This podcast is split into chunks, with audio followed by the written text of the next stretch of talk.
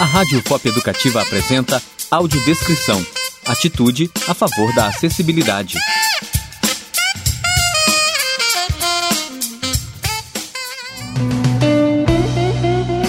Prezados e prezadas ouvintes, eu sou Daniele Rodrigues, monitora do projeto de extensão Audiodescrição, Acessibilidade e Inclusão, coordenado pela pedagoga Marcilene Magalhães da Silva.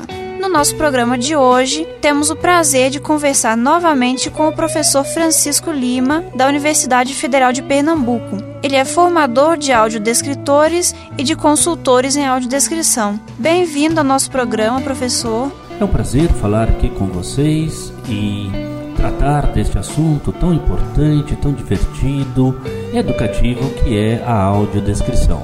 Professor Francisco, em seus trabalhos, você chama atenção para a importância da identificação e da eliminação de barreiras atitudinais praticadas contra as pessoas com deficiência. Como a presença da audiodescrição pode contribuir para a quebra dessas barreiras e quais os cuidados que são necessários para a realização de uma audiodescrição isenta de barreiras atitudinais? As barreiras atitudinais são, na verdade, atitudes comportamentos, ações que nem sempre percebidas por aqueles que a praticam. Nós dizemos são abstratas para quem as praticam, mas são concretas para quem delas ou com elas sofrem. A barreira atitudinal é aquilo que impede, limita, nega ao outro o exercício de um dever ou de um direito. Portanto, como já mencionamos, significa discriminação por razão de deficiência. Então, toda vez que uma atitude sua, ainda que não proposital, resulte no limite, no impedimento, na incapacidade do outro, por razão de deficiência, isto implica em crime por razão de deficiência o decreto 3956/2001 e o decreto 6949 de 2009 definem dessa forma. De novo, precisamos com que os operadores do direito ajudem as pessoas com deficiência verem o direito garantido.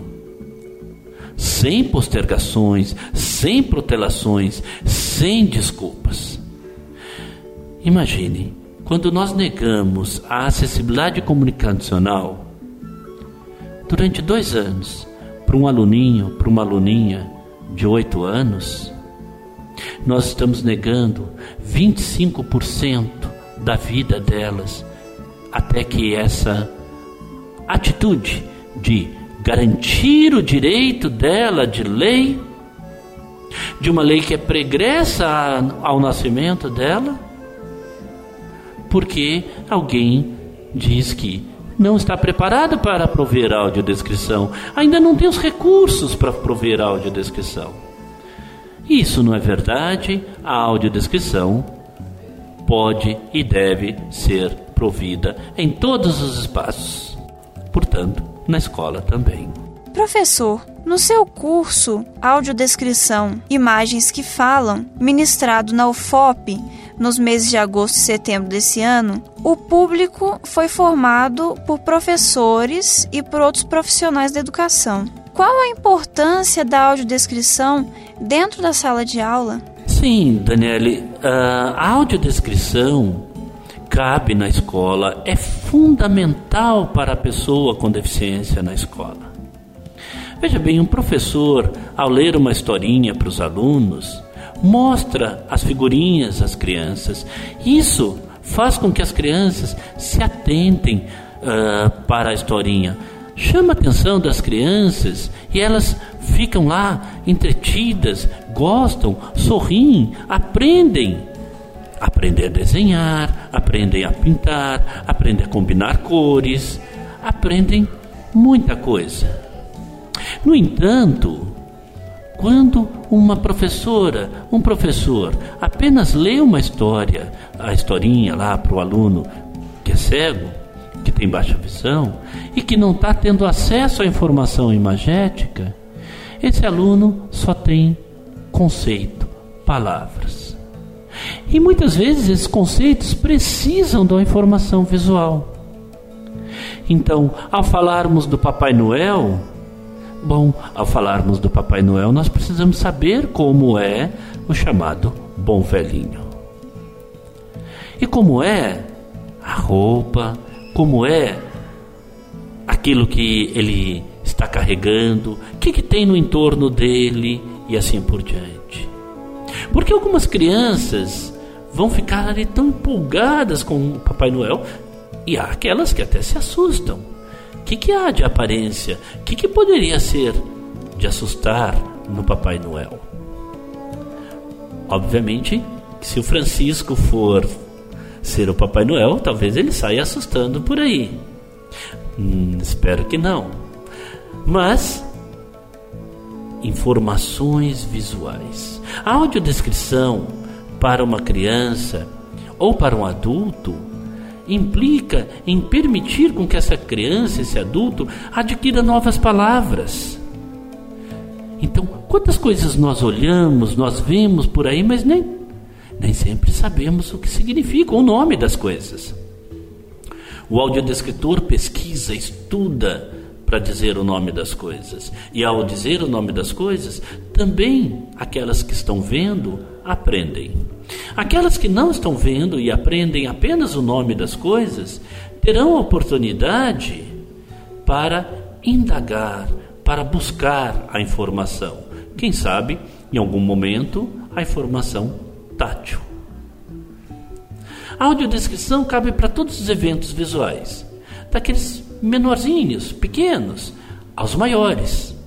Uma formiguinha passando na mão da criança, a criança sente, mas não consegue, com o tato, distinguir as nuances da formiguinha.